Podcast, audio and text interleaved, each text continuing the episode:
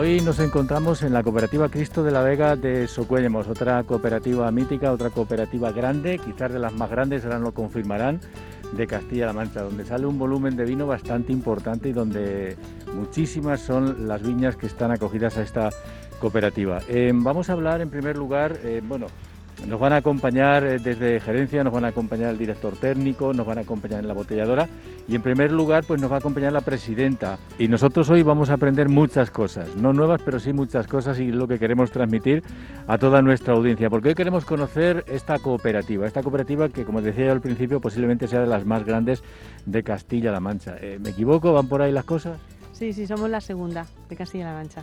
Oye, ¿cuándo se fundó esta cooperativa y cuántos socios son las que dijeron vamos a hacer una cooperativa aquí en Socuellamos? Pues se fundó en 1950 y eran sobre 25 socios. Y ahora estamos sobre unos 750, 800. Bueno, pues estamos ahora mismo en lo que sería la recepción de, de la uva en la cooperativa. Estamos al aire libre, hemos pasado por el pesaje, estamos en la zona donde se coge el grado. Juan Javier, buenas tardes. Buenas tardes. Eh, una vez que llega aquí la uva, eh, ¿dónde se dirige? Bueno, lo primero que hacemos es eh, pinchar el, el remolque para ver la calidad de uva que hay. Entonces, con arreglo a la calidad, lo clasificamos en tres, en tres calidades, calidad A, calidad B, calidad C, dependiendo de, de una serie de parámetros que tenemos ya formalizados desde hace muchos años y entonces, según la categoría que tiene esa uva, si es ecológica, es vegano, tal, entonces con arreglo a eso descargamos en distintos descargaderos con el fin de seleccionar la uva desde el principio.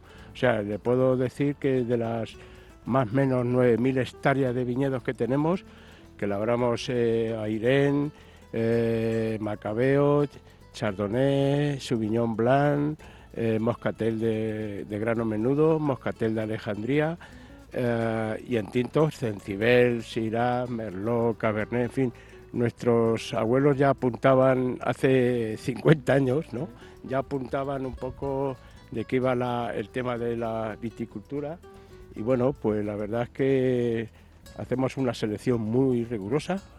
Esa, esa selección se hace ya previa, es decir, al agricultor se le dice cuándo tiene que vendimiar su parcela o una vez aquí ya se hace la... No, buena pregunta esa y le voy a responder muy sinceramente. Nosotros hacemos un, un índice de maduración a finales de julio, ¿vale? Concretamente la variedad Chardonnay, Sauvignon Blanc, y hacemos un índice de maduración con unos parámetros y calculamos más o menos cuándo hacemos la elaboración y le, dec- caminando mientras. Sí, y le decimos, le decimos al socio cuándo puede cortar la uva de forma manera que tengamos la selección lo mejor y lo que más prudente sea, por supuesto.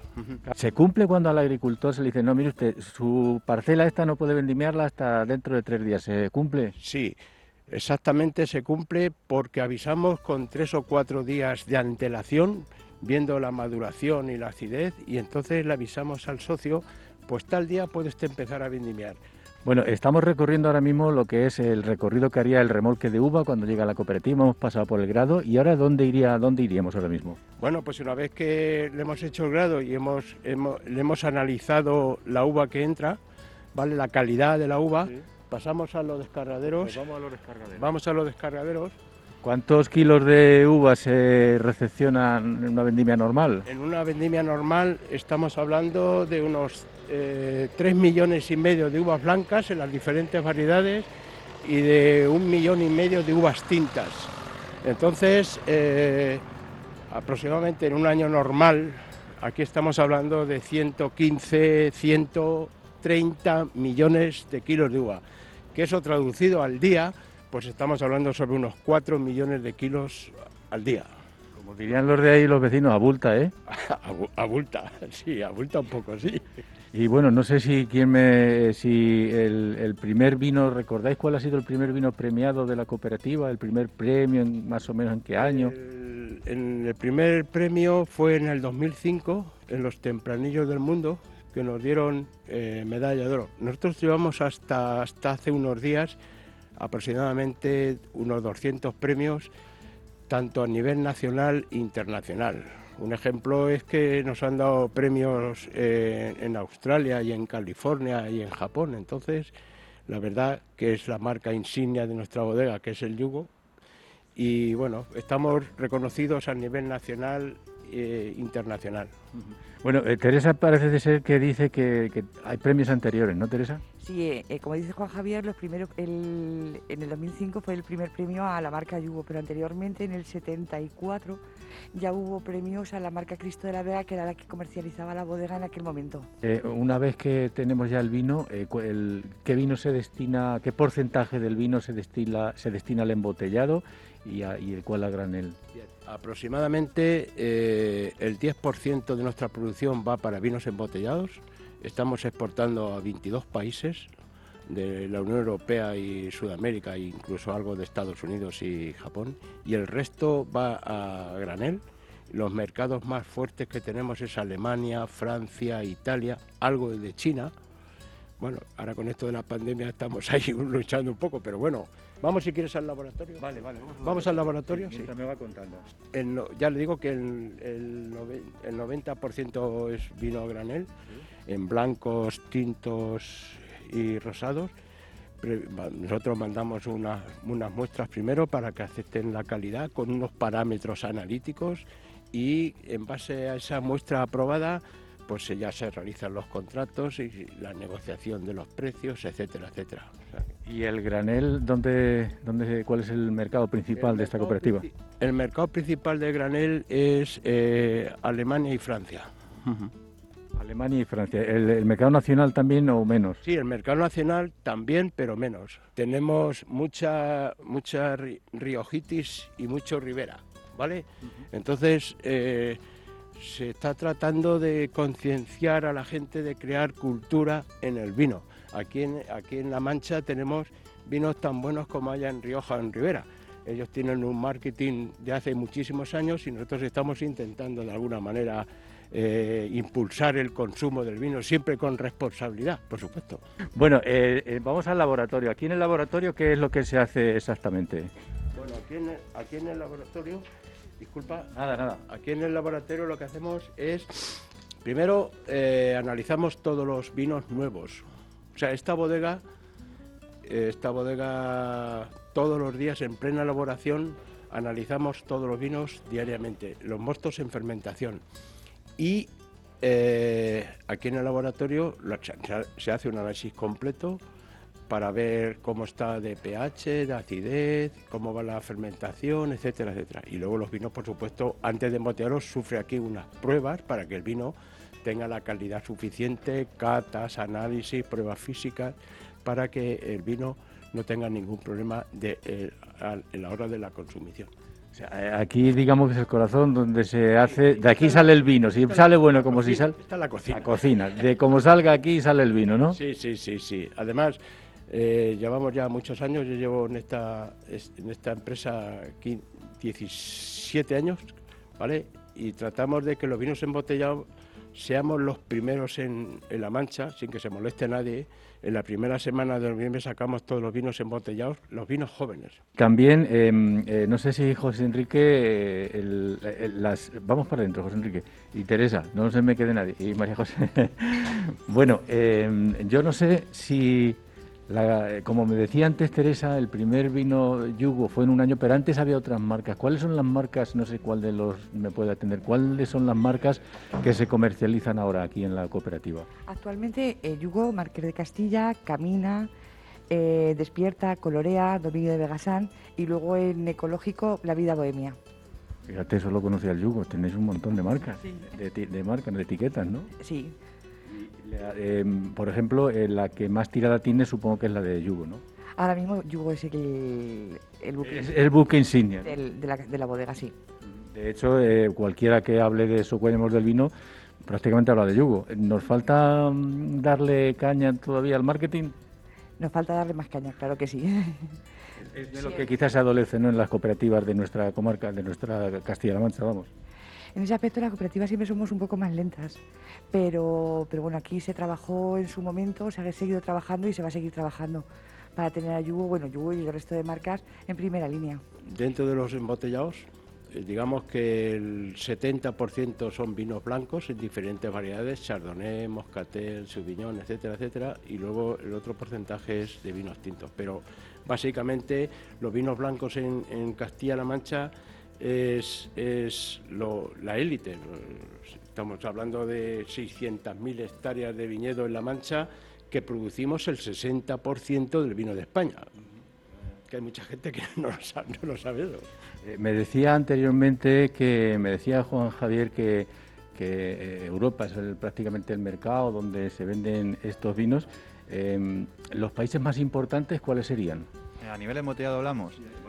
Sí, pues ahí tiene sobre todo pues Bélgica, Alemania, Países Bajos, Inglaterra también, en, en eh, Estados Unidos también, algo en Japón, China, pero vamos, sobre todo estamos centrados en la que es Europa en la zona que te comentaba de Países Bajos, sobre todo, y Bélgica. Es difícil, ¿no?, entrar en el mercado tal y como está el mercado del vino ahora. Sí, eh, hoy en día todos los mercados son muy competitivos y el vino no, no, va a ser menos. Hacerse un hueco es muy difícil y es lo que tú apuntabas antes y también apuntaba antes Juan Javier. Se necesita mucho trabajo para concienciar a la gente, que se reconozca la marca y también la zona geográfica de donde procede el vino. Son esfuerzos que todavía hay, eh, todavía hay espacio para caminar y para buscar esos huecos en el mercado. Luego los, los premios y tal siempre es una ayuda, ¿no? Para poder meter el vino ahí en, el mercado. Es como todo, si un equipo de fútbol juega muy bien pero no gana la liga, todo el mundo se olvida de él, pues los premios es lo mismo. Este, reconocen la trayectoria y es, está bien tenerlo en tus vitrinas, ¿por qué no? Eh, yo tengo una curiosidad, ¿por qué esos nombres? Pues mira, Yugo eh, se creó, eh, significa unión. Yugo es la, la pieza que unía exactamente. Entonces, pues eh, se creó como el simbolismo era la, unión. Una cooperativa es la unión de muchos para mejorar el rendimiento de, la agricultura. Entonces, ese era, esa era por eso lo, denominaron yugo. Bueno, hemos hablado anteriormente de los cuatro millones de kilos de uva que se procesan ¿no? en, un día normal de, de vendimia. Esto al final, ¿cuántos litros de vino tenemos en la cooperativa cuando ya hemos cogido toda la uva? Bueno, si estamos hablando de 4 millones de litros, estamos hablando de 3.200.000 litros de mosto, estamos hablando de 82 millones de litros de mosto. Bueno, pues esta es la, sala de catas de la bodega. Le damos, una ficha para que puntualice el vino y le damos la muestra de vino para que lo caten, ¿vale? Y la analítica o sea, nosotros tenemos ahora mismo... Un carnet de identidad, vamos, del vino. Un carnet de identidad y aparte de eso, que nosotros ahí en, la, en antes de eso analizamos el vino y nos salen 20 parámetros para que el, francés de turno, el cliente alemán, el austriaco, el italiano sepa que lo que está catando tiene este grado, tiene esta acidez, etcétera, etcétera, Muy bien. Bueno, decía el presidente que vamos ahora a ver la, vamos a la bodega, ¿no? O sea, lo que es la donde están ya los envases, estos enormes de acero que antiguamente seguramente serían de, barro, serían tenajas. Y no, José Enrique, eh, antes todo esto serían tenajas, ¿no? sí, bueno, eso, eso es muy al principio. Después ya pasaron a los depósitos de cemento, que ahí todavía conservamos alguno, y ya pues fue al acero inoxidable posteriormente. Sí, porque además lo exige, ¿no? La normativa que tiene que ser acero inoxidable. Sí, bueno, puede ser también algún depósito puede ser viejo si está forrado con Esposi, que es una con una, un, una forraje sintético que puede admitir alimento, no hay ningún problema. Pero vamos, sobre todo es por la calidad. Y luego está la barriga, que también tenéis barricas. Sí, sí, las barricas las podemos ver luego al final cuando veamos la embotelladora. Vale, vamos a entrar en la bodega. Una observación para tener más datos los oyentes. Eh, estamos hablando de, esta bodega que tiene alrededor de 5 millones frigoría hora para hacer las fermentaciones controladas a temperatura de 16-17 grados que hay dos tipos de fermentación. Hay una fermentación tradicional y la fermentación en frío, que es para lo que dice Juan Javier los equipos de frío. La fermentación tradicional supone que fermenta naturalmente el vino, si lo conviertes en vino, y si es fermentación controlada es que a través de los equipos de frío le controlas esa fermentación con el fin de que tenga más calidad, más aromas. Bueno, eso te lo puede explicar mucho mejor Juan Javier. Bueno, estamos en la bodega propiamente dicho ya. Y estos de tintos, eh, ¿qué, se está haciendo? Que hay ruidos, que oigo ruidos. Sí, es que hay una, estamos centrifugando el vino, los vinos nuevos, y aquí elaboramos los tintos eh, dependiendo también de la temperatura. En los blancos estamos hablando de 16, 17 grados de temperatura y en los tintos 25, 26 grados. Bueno, pues se está trabajando, como podemos escuchar de fondo, la...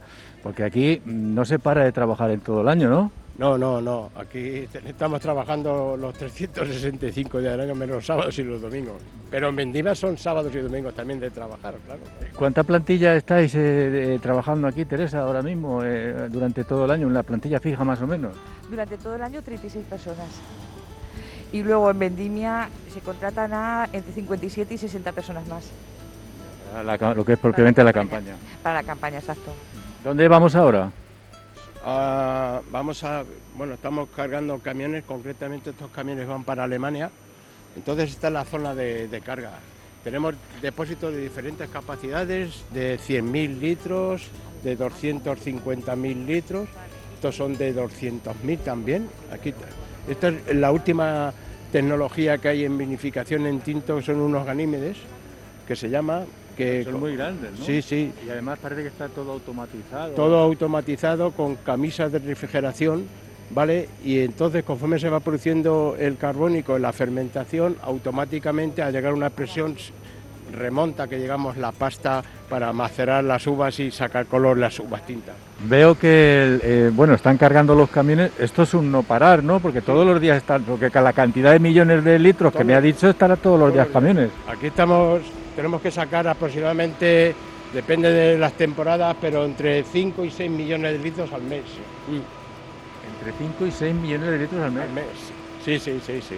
Bueno, no sé si ha pasado, pero si en una temporada, eh, eh, a ver, eh, José Enrique, por ejemplo, em, como estáis con el tema de la gerencia también, si una temporada llega, no sé, agosto y nos quedan envases llenos de vino, ¿qué hay que hacer? Pues hay varias opciones, o vender muy rápido y que los tiren muy rápido, o alquilar depósitos, no hay más opciones. Lo digo porque con esta cantidad de... Es que a mí se me hace mucho, tantos litros, digo, bueno, esto es imposible, tantos litros de... Como decía un célebre político, programa, programa, programa. Entonces, nos- ahí tenemos clientes que, que retiran el eh, co- contratos en el mes de junio y julio, entonces tratamos de que en agosto quede la capacidad total para la, cosecha que, que va a entrar. Como dice Juan Javier, es tener una programación de retiradas con el fin que llegado el momento de la vendimia tengas el habitáculo más o menos una capacidad para que puedas empezar a vendimiar.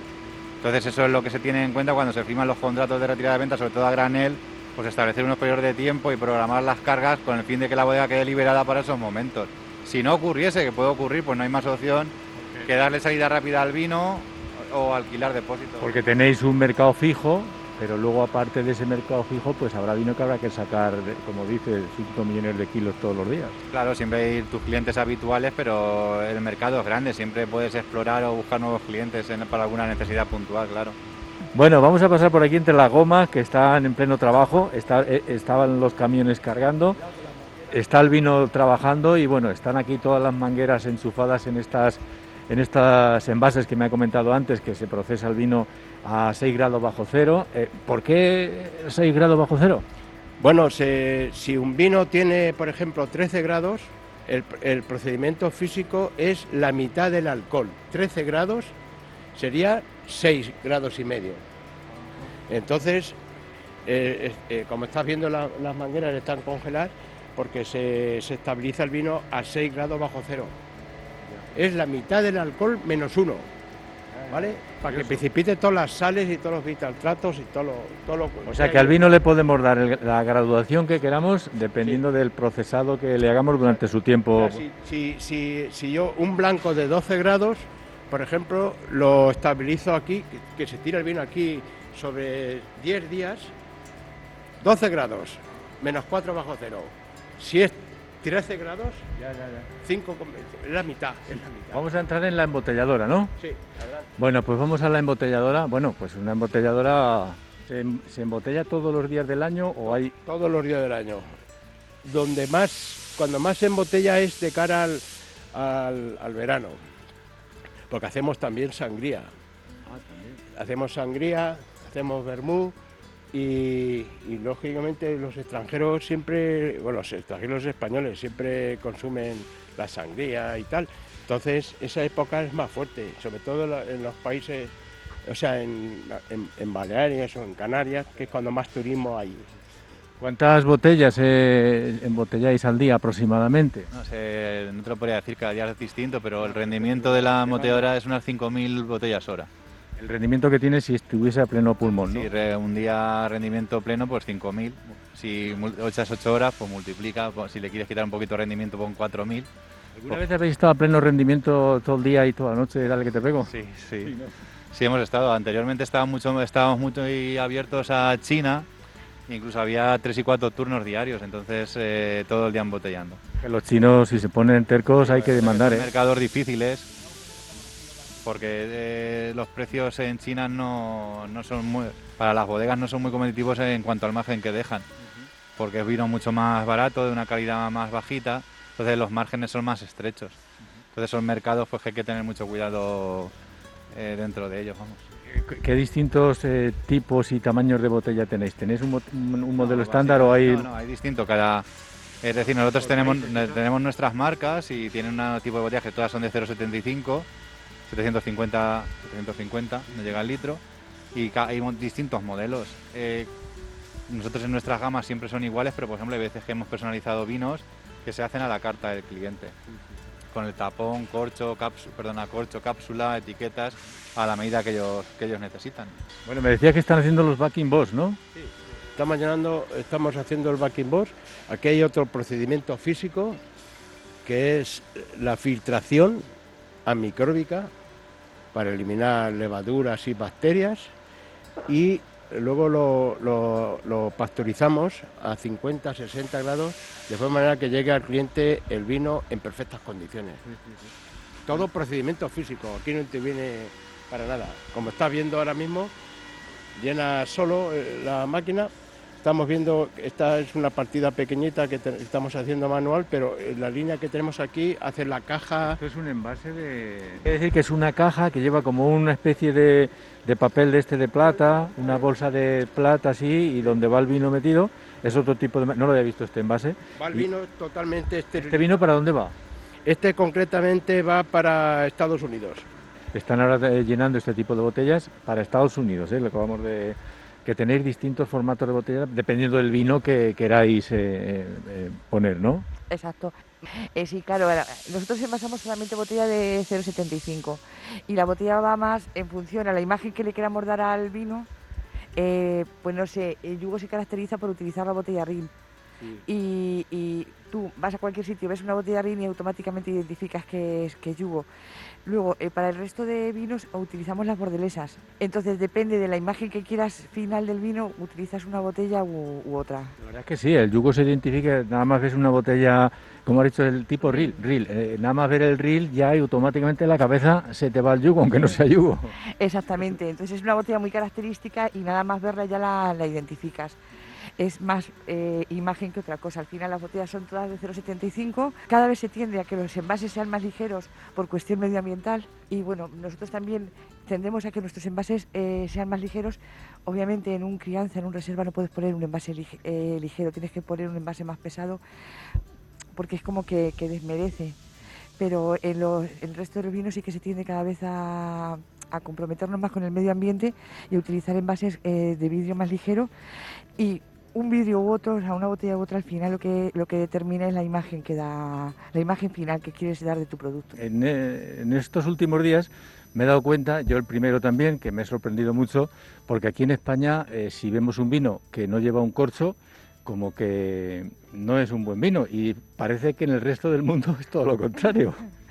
En Centro Europa sobre todo se ha impuesto el, el- el- la- el tapón de rosca, sí. Eh, a mí personalmente no me gusta, yo sigo siendo tradicional y me, y me gusta descorchar la, descorchar la botella, pero igualmente cada mercado es un mundo y, y hay que adaptarse a, lo- a todos los mercados. Pero vamos, el vino es el mismo, ¿no? Porque el que lleve botón de rosca, lo que pasa es que nos chirría un poco todavía a los españoles, ¿no? Lo del, bueno, a los españoles, ¿no? Aquí por todo en La Mancha. Eh, bueno, yo creo que los- a los españoles en general, ¿eh? porque nosotros en España, nosotros por ejemplo la marca Camina, Despierta o Colorea, la tenemos tanto en rosca como en corcho. Y en España eh, todo el mundo te pide corcho. Y igual, al igual que en Centro Europa, eh, eh, te pide la, la, rosca exactamente y no, no, quieren no quieren corcho. En los vinos, en los vinos jóvenes, ¿eh? los crianzas y los reservas sí o sí tienen que ser corchos. Cada país supongo que tendrá su propia normativa para que pueda entrar un vino, ¿no? no, no, no el vino que vale para España igual no vale para Inglaterra. Nosotros, eh, digo nosotros y todo Castilla-La Mancha, Rioja, Rivera, hay que cumplir una ley que es la, la, la, Oficina Internacional del Vino que está en Bruselas y somos vinos de, de, de estamos en Europa. Uh -huh. Entonces hay una legislación europea que está reconocida por, el, por todo el mundo y entonces eh, nosotros cumplimos la reglamentación de la Unión Europea. Vaya a Filipinas o vaya a Hong Kong o vaya, o sea, somos países comunitarios de la Unión Europea y tenemos que respetar nuestras leyes, sea, que eso está claro. Ahí no tenemos duda ninguna. Lo que sí cambia, por ejemplo, es la normativa en Europa es la misma y la cumplimos todos. Lo que sí cambia son las menciones obligatorias en las etiquetas, a modo de curiosidad y como anécdota. Es decir, por ejemplo, en Estados Unidos o México eh, es obligatorio poner una mención especial de que no se recomienda el consumo de vino a las embarazadas. Cosa que en España, por ejemplo, no, no, es necesario ponerlo. Yo creo que ya cada uno sabe, curioso, pero es curioso exactamente. Es curioso que en esos dos países eh, hay que hacer una mención especial de que no se recomienda el consumo de alcohol a las, a las embarazadas. Que vamos, que esa, esa, mención especial es para el vino y para todos los productos que llevan, que llevan alcohol. Entonces, la normativa, la normativa es la misma. O sea, lo que pasa es que luego cada país sí que te exige en las, en las etiquetas poner eh, ciertas peculiaridades que de ese tipo. Igual que en España ahora es obligatorio poner los alérgenos si los hubiese. Pues lo mismo, pero en, ese, en esos países pues como nota curiosa, lo de la embarazada, claro, a mí me hizo much muchísima gracia, porque se supone que nosotros ya lo sabemos, o sea que no hace falta que nos lo digan. Ya. Oye, otra cosa, el, eh, antes, me, me, antes me decía eh, Javier que eh, dentro de, los kil, de, las, de la cantidad de uva que se procesa o que se embotella, eh, un porcentaje, pero eso, ¿a cuántas botellas estamos hablando al cabo del año que salen del Cristo de la Vega? ¿Botellas? Botellas, ahora mismo estamos en dos millones y medio de botellas más o menos. Dos millones y medio de botellas. Sí. La sala de barricas supongo estará más oscura, ¿no? Y así un poquito más. ¿Y qué tipo de, roble utilizáis? ¿Mixto, americano, francés? Eh, la temperatura de la temperatura de la sala de barricas en todo el año son sobre los 26 grados, 25 grados o por ahí, con una humedad del 75%. Nosotros hemos hecho prácticas y estudios con roble americano, roble francés, roble yugoslavo, y para nuestros vinos en la zona que estamos aquí en, La Mancha, uh, tengo roble francés muy poco y casi todo es roble americano rojo, de la zona de Missouri. Es importante, dependiendo del roble que utilicemos, así sacaremos claro, el gusto del vino. Lo, por ejemplo, los franceses, que ya sabemos que son muchos vinistas, pues ellos dicen que su mejor roble es el, el, roble francés, pero es que en Francia tienen clima atlántico, nosotros tenemos clima continental, o sea, un chardonnay o un, o un, petit, un Shiraz, por ejemplo, no tiene nada que ver en la zona de Burdeos con la zona de Mancha, no tiene nada que ver. Igual que un verdejo de la zona de Rueda, nada que tiene que ver con un verdejo de aquí de Mancha. Son climas diferentes y por lo tanto vinos diferentes. Eh, una, una, curiosidad que, que tengo, eh, una viña de riego y una viña de secano con la misma variedad, la misma todo, ¿cuál hace mejor vino o da igual? Para mí personalmente la, la uva de cepa, o sea, la cepa de, vaso. de cepa baja, baja eso. yema y casquera que decían los abuelos antes, ¿Sí? que era dos, dos, pulgares a dos yemas vista sí. y la ciega. La ciega eso es, digamos, eh, cinco jotas. Sí, y entonces si ahora producimos en espaldera, que también sale bueno porque los cultivos han, han cambiado, pero, pero no, se nota la calidad, ¿no? Se nota porque de, en doble vara y pulgar a 3, 4 eh, pulgares a dos yemas vista producimos un poco más. Bueno, aquí podemos estar hablando. No, no, eh, ostras, porque es muy grande la. Pasamos a la sala de barricas. Sí, sí, muy bien, qué bien huele. Sí, huele Con la mascarilla y todo, qué bien huele. huele Son muy nuevas estas, esta zona de aquí. Oye, la barrica tiene, también llega un momento en que hay que desecharla, ¿no? Porque ya está demasiado tiempo. ¿Y es, es mejor una barrica recién estrenada o, o mitad de vida? A ver, en esto también hay mucha leyenda. Ya. Una barrica puede pasar como muchos siete vinos, siete vinos. Entonces, eh, eh, Aquí están los vinos un año, dos años, dependiendo si es crianza. Perdón un momento, que, que es que me llama la atención que parece lo de la iglesia de antes. ¿Esto esto qué es? Es un púlpito para hablar. Es un púlpito para hablar, efectivamente, así es. ¿Es un púlpito? Sí, sí. ¿Y eso? Porque esta sala eh, se utiliza para hacer nuestro concurso de cata. La cooperativa organiza todos los años en agosto, con motivo de las fiestas locales, un concurso de, de cata. Y cuando se hizo la... y se hace aquí. Pues otra curiosidad más de la, de la cooperativa. Bueno, estábamos hablando de las barricas, que estaba hablando de que es una leyenda de que la barrica, bueno, pues ni nueva ni vieja, sino que depende siete vinos y ya está, y punto. Siete vinos y luego el tostado. Es decir, cuando, cuando eh, fabrican la barrica, la calientan a fuego, ¿vale? Entonces hay, hay diferentes temperaturas. A 225 grados que forman las duelas para... eh, ese es el tostado medio. Luego está el tostado fuerte a 400, 500 grados y dependiendo del tostado sacarás un tipo de vino, etcétera, etcétera.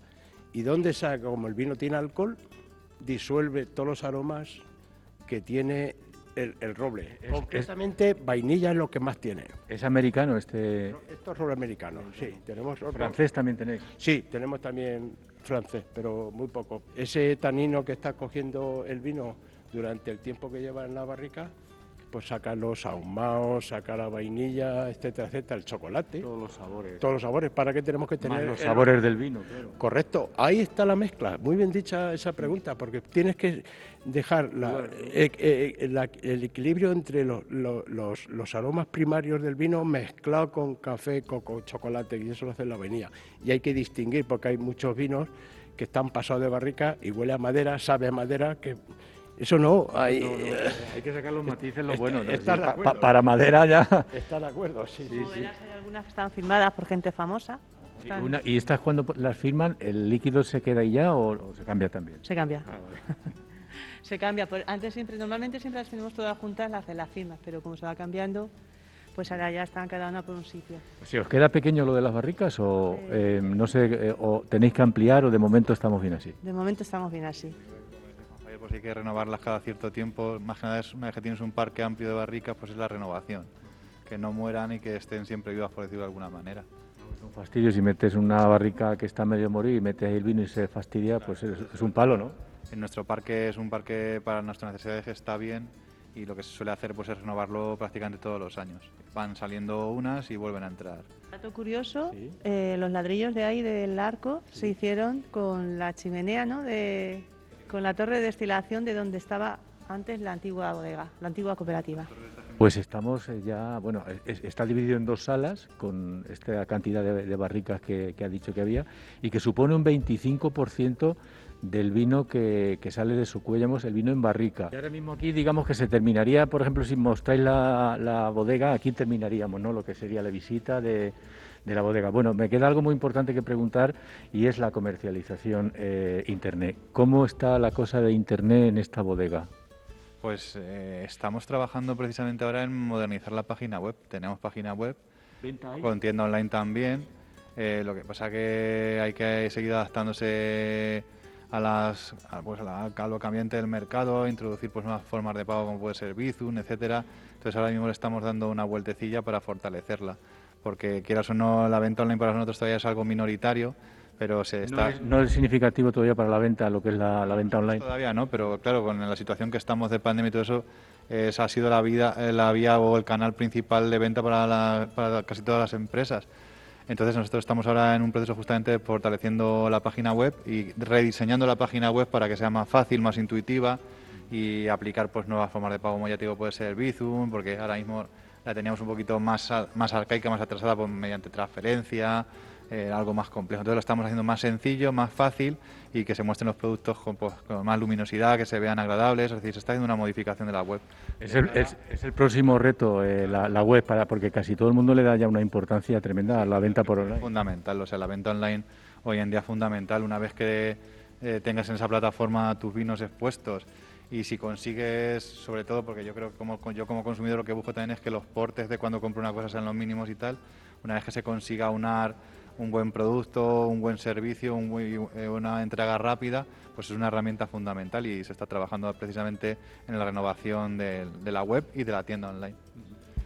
¿Qué, ¿Qué carencias creéis que tiene ahora mismo la cooperativa? Que decir, bueno, nos falta esto, esto y esto, ¿qué es lo que vamos a hacer en los próximos años? nosotros siempre está trabajando en, sobre todo técnicamente y tecnológicamente, pues ser punteros, tanto para que el departamento técnico pueda tener las herramientas necesarias para tener unos vinos de calidad. Y eso es en lo que se trabaja. La cooperativa siempre está inmerso en renovaciones, en proyectos Binati que vienen fondos europeos para modernizarse. Entonces, siempre solemos estar a la vanguardia tecnológica para que nuestros vinos pues sean el resultado de esa tecnología y del esfuerzo de nuestros socios en el campo.